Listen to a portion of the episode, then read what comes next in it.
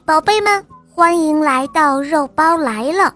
下面请收听《漂亮的围巾》。到了秋天，刮起了北风，树叶渐渐的变黄，飘落下来，一片、两片、三片，黄黄的树叶铺满了地面。小兔子、小松鼠。还有小河马在跑步，森林里晃动着快乐的身影。当他们跑累的时候，就坐在落叶上休息。小兔子笑着说：“秋天到了，天气凉爽了，在森林里跑步一点儿也不热了。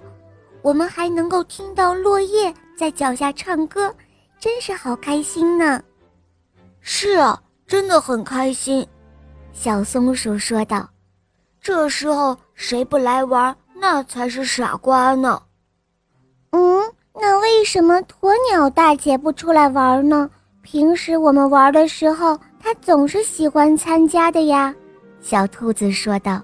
“我知道，鸵鸟大姐最害怕秋天和冬天了，她容易患感冒，还有气管炎，因为她会咳个不停，可难受了。”小河马回答说：“啊，是这样啊，那它为什么不吃药呢？”小兔子问。“吃药也不管用。”小河马说，“因为鸵鸟大姐的脖子长，脖子一着凉，它就会感冒生病的。”哦，原来是这样，幸好我没有长那么长的脖子。”小松鼠说道。我不会因为脖子着凉而感冒的。嗯，没错，我也不会。小兔子摸摸自己的脖子，说道：“到了冬天，妈妈就会给我织一条围巾的，我围在脖子上，就不会着凉感冒了。”对啊，说得好！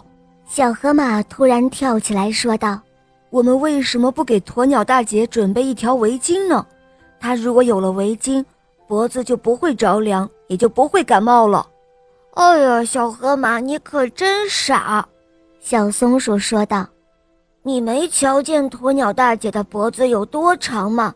哪有那么长的围巾呢？”“是啊，是啊，要是让我奶奶为鸵鸟大姐织一条围巾的话，大概要织到夏天呢。”小兔子补充说道。“哎呀，不用叫你奶奶知道。”我们都有围巾，我们把我们的围巾都拿来给鸵鸟大姐围上，就这样一条、两条、三条在一起，还怕鸵鸟大姐的脖子太长吗？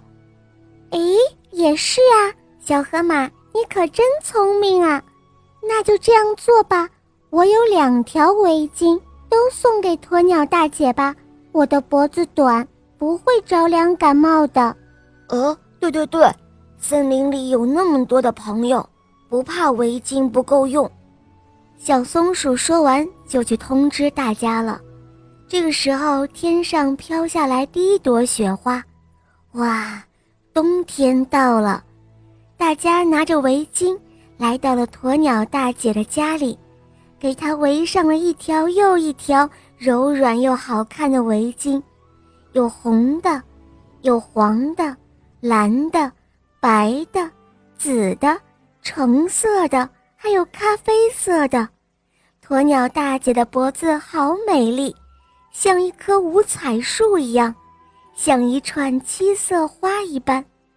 鸵鸟大姐的长脖子暖暖的，她再也不会着凉感冒了。大家围着鸵鸟大姐，唱起了快乐的歌。鸵鸟大姐。你的长脖子上盛开着一朵朵花，温暖了你，也温暖了大家。为什么说这一朵朵花温暖了鸵鸟大姐，也温暖了大家呢？小朋友，要是你有一条漂亮的围巾，你愿意送给鸵鸟大姐吗？嗯，好了，宝贝们，今天的故事肉包就讲到这儿了。大家可以通过公众号搜索肉包来了在那儿可以给我留言。也可以通过喜马拉雅搜索小肉包童话恶魔导师王复仇记有六十集非常好听哦小伙伴们赶快搜索收听吧。好我们明天再见么么哒。